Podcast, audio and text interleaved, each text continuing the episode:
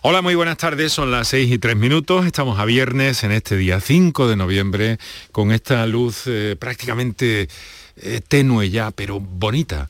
Eh, preciosa que hay sobre las llanuras de Andalucía a estas horas de la tarde y en el programa en el que nos encontramos con la salud cada tarde a las 6, hoy en edición viernes hasta las seis y media de la tarde.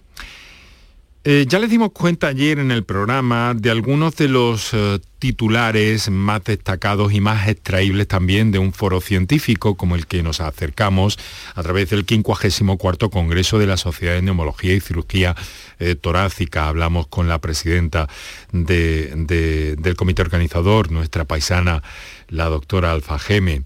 se viene desarrollando en la isla de la Cartuja y muchos de los argumentos científicos que se están pronunciando, que hemos escuchado incluso, y asuntos que se están abordando en ese encuentro, nos van a ocupar eh, sin duda en las próximas semanas, porque además nuestra relación con la Sociedad Española de eh, Neumología y Cirugía Torácica es especialmente intensa, lo ha sido en los últimos años y así probablemente todo parece indicar que va a seguir siendo. Pero verán, Hoy nos vamos a detener y vamos a poner un paréntesis sobre algo que creemos conveniente reseñar.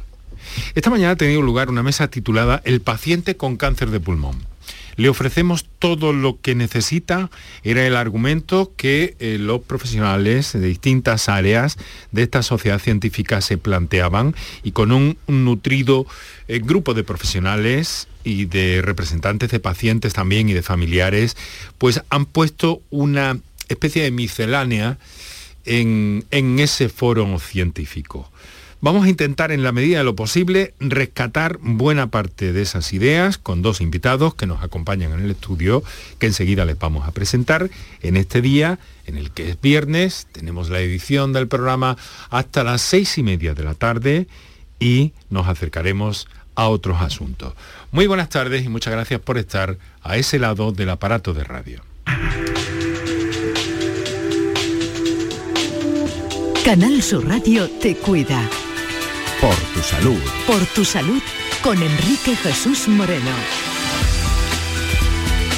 Es el día también en el que nos acercamos a la actualidad científica, los datos más reseñables, más llamativos en algunas ocasiones también de lo que tiene que ver con la medicina y la salud en todo el mundo y que nos acerca, eh, como siempre en los viernes, nuestro querido amigo eh, Paco Flores. Paco, muy buenas tardes. Muy buenas tardes, Enrique, y a toda la audiencia también. Ya hace algunos viernes que no estoy en antena, como bien sabes, y no sé si preguntarte eso ya de qué impresiones tienes a propósito de la pandemia. Me han, eh, me han tratado muy bien aquí en tu ausencia, que lo sé te han tratado bien, ¿no? y lo de la pandemia... En eso confiaba. Sí, de la pandemia ahora leeremos un titular que me ha parecido curioso de un resumen de, la pandemia que me parece muy mm. significativo de, la, de la pérdida de, la esperanza de vida que hemos perdido en esta pandemia. Muy bien. Pues además de todo eso, vamos a repasar esos detalles de la actualidad eh, científica y relacionado con la salud y la medicina. Además, vamos nosotros por nuestra parte, Paco también, si me lo permites, a resumir muy brevemente muy escuetamente hoy para dedicar el máximo de tiempo posible a ese encuentro en torno al paciente de cáncer de pulmón y a esas expectativas que en el ámbito eh, pues del diagnóstico precoz, de programas de cribado, eh, de determinadas pruebas diagnósticas y de tratamientos que están aliviando la calidad de vida de estos pacientes, pues se están produciendo. Vamos a intentar acercarnos a todo ello. Ahora repasamos muy brevemente, como digo, los datos de la pandemia en Andalucía a día de hoy.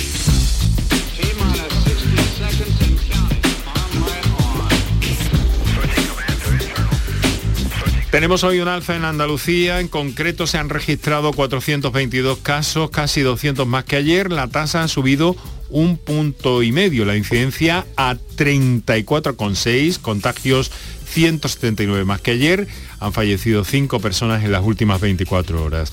Málaga es la provincia eh, con más positivos diarios, un día más, y Huelva sigue siendo la única provincia en riesgo medio por encima de 50.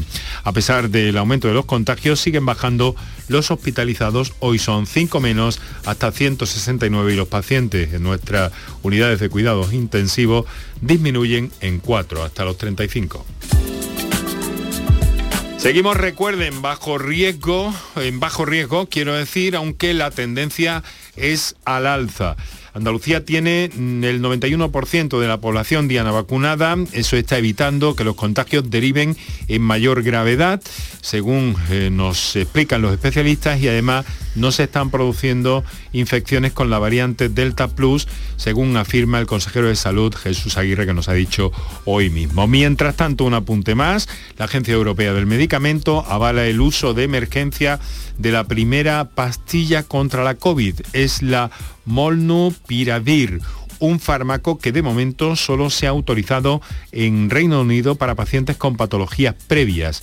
Este producto, este medicamento, es mm, en realidad un antigripal que se ha visto eficaz para frenar la expansión del virus, mantener baja la carga viral y en consecuencia para reducir la hospitalización y por tanto las muertes en Europa. Sigue en estudio pero eh, mientras la agencia eh, del medicamento alcanza la conclusión sobre eh, su uso, ha decidido que los científicos, sus científicos apoyen a aquellos países que decidan utilizarla, dado que el repunte de casos detectado en Europa, según ha explicado el jefe de, de la EMA, de la Agencia Europea del Medicamento, Marco, Marco Cavalleri. De momento este es uno de los ocho fármacos que Europa tiene actualmente en estudio, dos de ellos podrían autorizarse antes de fin de mes. Mientras tanto, recuerden que distancia, higiene de manos y protección son las claves fundamentales para, para evitar la situación de la pandemia a día de hoy.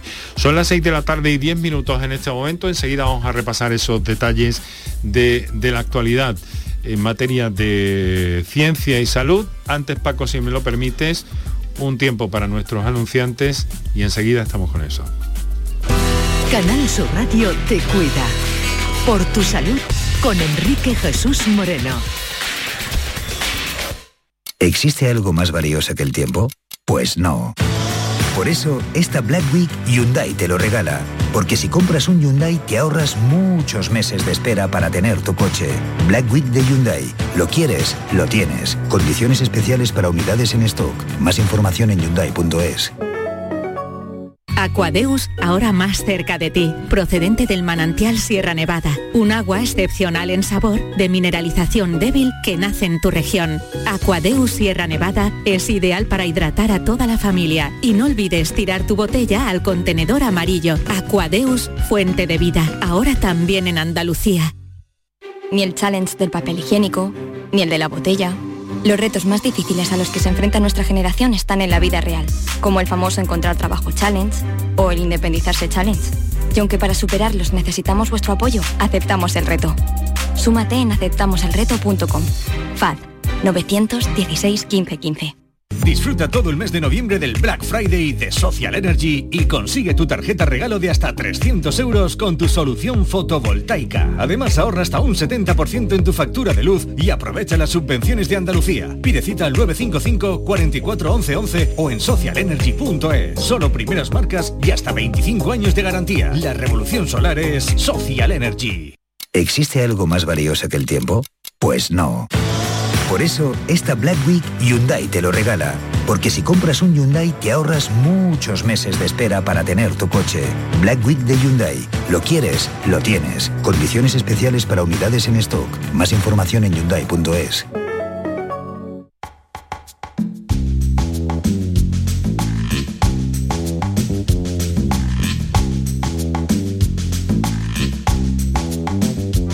Por tu salud con Enrique Jesús Moreno.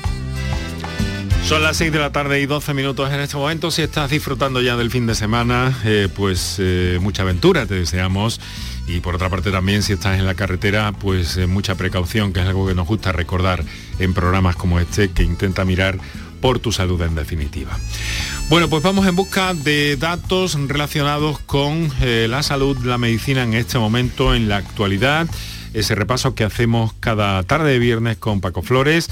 España, Paco, uno de los cinco países en los que el COVID-19 ha causado una mayor pérdida de la esperanza de vida. Sí, la pandemia del COVID, de, la COVID-19 hizo que en 2020 la esperanza de vida se redujera en la mayoría de los países y que se perdieran más de 28 millones de años de vida en 31 países de ingresos altos y medianos, entre ellos España, según un estudio publicado por The British Medical Journal. Una cifra que sale de sumar todas las muertes y los años que dejaron de vivir las personas que murieron antes de tiempo. La mayor reducción de la esperanza de vida en 2020 se observó por este orden en Rusia, Estados Unidos, Bulgaria, Chile y España. Muy bien, hay un asunto eh, también que tiene que ver con la genética, raro es el día que no tenemos algo, Paco. La terapia genética mejora los beneficios para el Parkinson. Sí, los hallazgos pueden ayudar a identificar las primeras etapas de la enfermedad de Parkinson y desarrollar terapias para retrasar su progresión y tratar la enfermedad en etapa tardía. Se ha demostrado que en las etapas avanzadas de la enfermedad de Parkinson, la levadopa, que es el fármaco que se emplea para tratar esta enfermedad, se vuelve menos eficaz para tratar los síntomas debido a la pérdida de neurona liberadora de la dopamina. La terapia génica restauró la capacidad de las neuronas de la sustancia negra para convertir la levadopa en dopamina. Eh, la investigación la firma el Northwest Medicine de Estados Unidos con la colaboración de investigadores de la Universidad de Sevilla y el Instituto de Biomedicina de Sevilla, en concreto con la doctora Patricia González Rodríguez. Vamos con un fármaco anticolesterol y el ácido retinoico, la nueva esperanza para el Alzheimer en este caso. De momento, eh, la investigación se ha hecho en animales y los resultados que se están obteniendo con dos fármacos de uso común podrían sugerir que el remedio para el Alzheimer, de momento, está en nuestros botiquines. La combinación de dos medicamentos ya existentes con otras aplicaciones distintas podría conseguir paralizar uno de los factores destructores clave de la enfermedad de Alzheimer y mejorar la condición en los pacientes. Vamos con el último titular de hoy en nuestro repaso. Investigadores españoles encuentran lo que han dado en llamar vagones naturales que viajan al cerebro para revertir la obesidad. Eh, sí, es un, eh, lo ha hecho un grupo liderado por Miguel López en colaboración con investigadores de la Universidad de Angers han conseguido cargar vesículas extracelulares, eh, unas nanomoléculas naturales con un gen modificado que inhibe la acción de la proteína AMPK en un grupo muy reducido de neuronas del hipocampo, una región cerebral de difícil acceso. Muy bien, pues eh, hasta aquí llegamos, 6 de la tarde, 15 minutos. A partir de aquí vamos a dedicar nuestro encuentro a dos personas que nos acompañan en esa propuesta que queremos hacerles hoy y que retomamos y extraemos un poco de uno de los aspectos más sociales de un foro científico que está teniendo lugar, por cierto, muy cerca de estas de estas instalaciones, de esta emisora, de estos estudios en la isla de la Cartuja de Sevilla. Y eh, pues bueno, ya les hemos hablado de algunos aspectos del desarrollo del 54 Congreso de la Sociedad de, Neumología y Cirugía Torácica, SEPAR, se está desarrollando aquí al lado.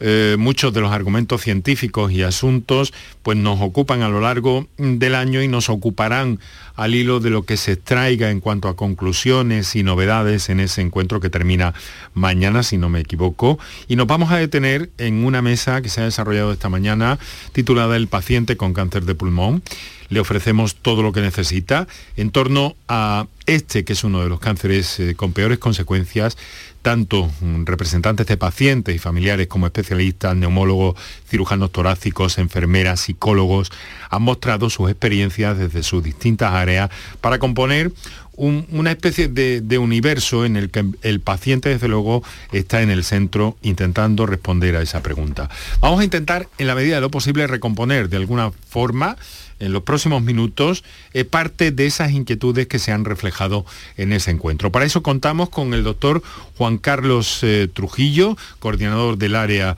de oncología torácica de SEPAR, es cirujano torácico, trabaja en el Hospital de la Santa Cruz de Barcelona. Doctor, muy buenas tardes, muchas gracias por estar aquí. Buenas tardes, Enrique. Y nos acompaña también Bernard eh, Gaspar, está aquí en representación de la Asociación de Pacientes con Cáncer de Pulmón y Familiares. Bernard, muchísimas gracias. Gracias a ti y muchas gracias por invitarnos, Enrique. Encantados estamos. Vamos a ver, doctor Trujillo, eh, facilitar eh, la cura de un cáncer de pulmón, mm, que no es siempre fácil, pasa por un diagnóstico precoz. Para eso hacen falta programas de cribado similares a los que se realizan con el cáncer de mama. Ustedes vienen insistiendo en esta idea desde hace tiempo. ¿Cómo están las cosas? Explíquenos. ¿Es posible implementar programas de cribado para evitar el cáncer de pulmón? Pues bien, como bien dices, eh, eh, actualmente el cáncer de pulmón continúa siendo y es la primera causa de, muerte por cáncer en nuestro país y en el resto del mundo. Uno de los mm, principales factores es que lo diagnosticamos tarde. Entonces, en nuestro país estamos intentando eh, implementar un programa de cribado ah, para conseguir diagnosticar un mayor número de casos en, estadio precoz. Concretamente, ah, es, un, es, un, cribado que tiene una cierta complejidad, hay que buscar modelos facilitadores para, para aplicarlo y concretamente en, en, SEPAR lideramos un proyecto denominado Cassandra, que no es un proyecto único de SEPAR, es un proyecto que engloba todas las sociedades científicas implicadas en el diagnóstico y tratamiento del cáncer de pulmón, incluidas también sociedades de pacientes, dado que esto es un proyecto de todos. Lo que busca es eh, eh, un proyecto piloto en el cual eh, ver o generar la evidencia científica que nos ayude a implementarlo en nuestro país. O sea que técnicamente es posible. Técnicamente es posible, ya lo han demostrado otros países europeos y que generalmente lo que sí que es verdad y que debemos reconocer es que no es un programa de cribado el cual sea eh, aplicable con las mismas condiciones o los mismos modelos que pueden aplicar en Bélgica o Ámsterdam. ¿no? Entonces eh, hay que buscar esa evidencia pero generarla en cada propio país para ver cuál es la mejor forma de aplicarlo. Eh, doctor Trujillo, ¿el éxito de, de, los programas de tratamiento contra el cáncer de pulmón está en disponer de equipos multidisciplinares? Por supuesto, de hecho una de las, de las cosas que hemos querido remarcar en la mesa que hacía referencia Enrique antes es que el cáncer de pulmón necesita una visión multidisciplinar, una visión que ayude a, no solo a ese diagnóstico precoz, no solo a ese tratamiento sobre la persona, sino que algo que después Bernard también nos puede eh, decir alguna cosa es sobre la ayuda del entorno de ese, enfermo eh, a familiares, amigos y que muchas veces es, difícil el, atacar todos esos factores. ¿Qué nos puede decir de los tratamientos? ¿Están avanzando de una forma Mm, siempre les gustaría a ustedes que fueran mejor, ¿no? Pero digamos que razonable. La verdad es que el, avance en el tratamiento del cáncer de pulmón está siendo eh, tremendo, si me permite la expresión, porque realmente en los últimos 10 eh, años se ha obtenido un número de fármacos los cuales han abierto, hay un halo de luz ¿no? en un cáncer que, hace pocos años no teníamos muchas armas para combatirlo y además en un estadio, como comentaba, un estadio avanzado. Con lo cual, eh, es verdad, se está avanzando muchísimo en el tratamiento, pero también tenemos que avanzar en ese diagnóstico. Mm, también durante ese tiempo lo que se ha notado inevitablemente ha sido una mejora en cuanto a la calidad de vida, las condiciones de vida de las personas, ¿no? Sí, eh, tú hacías referencia esta mañana en esta, en esta sesión y es, es cierto que cada vez conocemos más casos que llegan hasta desgraciadamente ese final de vida, pero en mejores condiciones, ¿no? Entonces eso sí que lo ha conseguido el tratamiento y ese eh, yo creo que es fruto no solo del fármaco que vamos a utilizar, sino esa eh, cura multidisciplinar y esa atención multidisciplinar que se va a tener sobre, sobre el enfermo. Señor Bernard Gaspar, eh, cuando se dice que el cáncer de pulmón es una enfermedad estigmatizada, ¿cómo perciben ustedes esa idea? ¿O por qué? ¿O cómo lo observan desde su punto de vista como familiar? de una persona afectada. Bueno, pues eh, a ver, si me permites, Enrique, quiero hacer también... Eh, bueno, mm, estoy bastante emocionado porque estamos en el estudio de Valentín, que Valentín fue eh, un paciente de cáncer de pulmón, además miembro de la asociación y, muy, un miembro muy activo. Entonces, la verdad es que estoy doblemente emocionado por estar aquí por poder participar. En el estudio que lleva el, nombre de nuestro compañero Valentín García. Exactamente, sí, estoy, la verdad es que muy, muy emocionado. Bueno, eh, con respecto a lo que tú me preguntabas, efectivamente el cáncer de pulmón es una enfermedad muy estigmatizada y así eh, lo, vivimos día a día los pacientes con cáncer de pulmón y los, y los familiares y los afectados, sobre todo porque es una enfermedad vinculada al tabaquismo. Entonces, mm. muchos pacientes eh, mm, se sienten culpables de que efectivamente hayan, se les haya diagnosticado un cáncer de pulmón por, por el tabaco. ¿no? Eh, es una enfermedad también estigmatizada porque en muchos de los casos eh, los pacientes niegan eh, o, no dicen que tienen esa enfermedad porque, bueno, pues porque es una enfermedad, es un cáncer de pulmón, es un cáncer feo entre comillas. Eh, yo siempre digo que es el patito feo de los cánceres y, mm, unido a todo esto, eh, el, claro, el factor eh, psicológico es, mayor, la carga emocional, la carga psicológica es mayor, por eso esta mañana se ponía de manifiesto efectivamente que el, cáncer de pulmón necesita un mayor apoyo psicológico para tanto en el momento del diagnóstico como en todo el, durante la enfermedad. Aquí es donde entra una, decir una idea, no, es mucho más que una idea, ¿no? El, concepto de la uh, psicooncología, que es una disciplina que, ha estado presente esta mañana en el Congreso, pero que de alguna forma también su representante, la profesional eh, Cristina, que, que asistía al Congreso, decía, pero hay poquita psicología aquí tiene que haber más. Este mm. factor, ¿cómo es? ¿Cómo lo considera usted, Bernard, de, necesario? El apoyo emocional, la asistencia psicológica es fundamental eh, y de hecho Cristina eh, ha, hecho una pregunta ¿no? de que, eh, que mm, cuántas asociaciones prestaban el servicio psiconcológico mm. para los pacientes con, cáncer. ¿no? Desde AACAP nosotros es el, servicio digamos mm, más, más importante que prestamos en cinco ciudades de España presenciales y también lo hacemos vía online. ¿Por qué? Porque eh, aunque el paciente eh, en un momento, eh, en el momento del diagnóstico, no quiera o no quiera hay una fase de negación importante. Sí que es cierto que durante la enfermedad se dan cuenta efectivamente de que tienen cáncer de pulmón y necesitan mucho más la asistencia psicooncológica. Yo creo que incluso los equipos multidisciplinares, que es eh, como muy bien habéis dicho y como muy bien ha dicho el doctor eh, Trujillo, que eh, en estos momentos funcionan muy bien, debería, aparte de, de un equipo médico-científico, también debería estar un trabajador social y debería también estar una psicóloga o, psiconcólogo.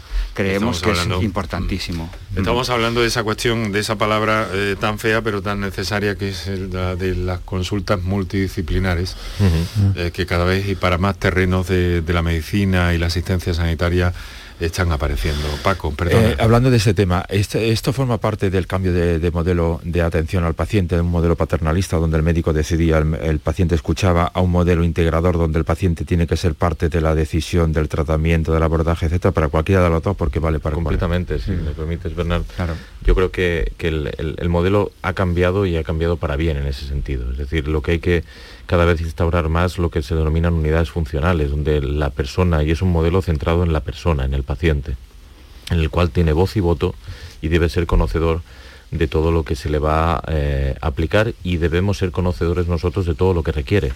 Y como bien dice eh, Bernarda, esos comités multidisciplinares que todos sabemos que son beneficiosos, hoy día no están aplicándose de la forma eh, que nosotros consideramos correcta en todas las comunidades autónomas y que, por lo y que probablemente es una de las primeras cosas que debemos luchar, deben existir y además deben crecer en número con aquellos profesionales que tengan algo que aportar al, enfermo. Esto, ¿Hay algún modelo? Ah, no, perdón. No, no, no, porque sobre ese tema la pregunta de Paco era un poco doble, ¿no? No, no eh, en cuanto al... yo, por ejemplo, esta mañana eh, en, el, en, el, foro ¿no? hablaba del cambio de paradigma, ¿no? del, modelo eh, de paciente, ¿no? Eh, de, un modelo paternalista a un modelo mucho más activo y es, es, que es así, o sea, quiero decir, que el paciente esté en el centro de su enfermedad es importantísimo y que podamos decidir eh, conjuntamente con el, con el profesional sanitario cuál es nuestro mejor tratamiento o qué técnica en el caso de, que podamos ser operados sea la mejor eh, para nosotros es fundamental. Aparte de que también eh, es importantísimo que eh, cuando el paciente encuentra confianza en el, en, el, profesional que tiene delante, el que le está atendiendo, es que eh, la enfermedad la ve desde otro punto de vista, totalmente distinto, y además eso está comprobado y estudiado. Es decir, incluso mejora la calidad de vida del paciente, ¿no? O sea, ese grado de confianza. Y si encima te dan la oportunidad de tomar decisiones de tu tratamiento o incluso aquellas decisiones que sean importantes para tu enfermedad, pues claro, bienvenida sea, claro sí, sí. Tenemos un, par de minutos eh, nomás para, llegar al final del programa. Yo le quiero preguntar un poco mm, por esa idea del programa de cribado, si tenemos alguna referencia donde eso se haya implantado, donde esa posibilidad eh, se contemple como, como cierta y veraz a un medio o mm, medio largo plazo para que ese programa de cribado de cáncer pudiera ser una realidad como lo es actualmente el cribado del cáncer de mama, por ejemplo. Sí que los hay, Enrique. Hay ejemplos. El primer ejemplo de ensayos clínicos tenemos el primero y la referencia que todos tomamos fue el ensayo clínico eh, NLST, que es el americano. Lo que sí que es verdad que fue muy criticado porque eh, quizás el modelo sanitario que se aplica en Estados Unidos es poco aplicable en el resto de países europeos, por ejemplo. Pero eh, a finales del 2019 se publicó eh, en New, England Journal el, el, estudio Nelson que ya recogía los resultados de, del proyecto que se inició en Bélgica y en Países Bajos. Ya un modelo más similar al que tenemos aquí, un modelo sanitario más similar al que tenemos en España, donde se observaba una reducción de más del 20% de la mortalidad en cáncer de pulmón. Desde luego, sí, no, adelante, alguna cosa más quería decir. Y eh, simplemente quería, quería decir que España no es algo nuevo el que, el que mm. se estén haciendo proyectos eh, sobre cribado. En España hay ya varios grupos que están trabajando. De hecho, la Clínica Universitaria de Navarra lleva más de 20 años trabajando en el cribado de cáncer de pulmón y que su experiencia ha demostrado que es aplicable y que es beneficioso. Es viable y beneficioso. Bueno, vamos a tener que dejarlo aquí, queridos amigos. Desde luego vamos a estar muy atentos en este programa a todo lo que vaya surgiendo como novedad. Muchas gracias, eh, doctor Juan Carlos eh, Trujillo. Muchas gracias, Bernard Gaspar, por su experiencia, por sus palabras y su presencia en este estudio. Valentín García de Canal Sur Radio. Paco Flores, hasta la semana que viene. Hasta la semana próxima. Que tengas un bonito fin de semana. Tenemos ya segundos para entrar en el tiempo de turismo y Andalucía con el mejor de los saludos de Kiko Canterla en la producción y Dani Piñero en el control de sonido y realización. Que tengáis buen fin de semana, ojo a la carretera, pasarlo bien. Volvemos a escucharnos el lunes.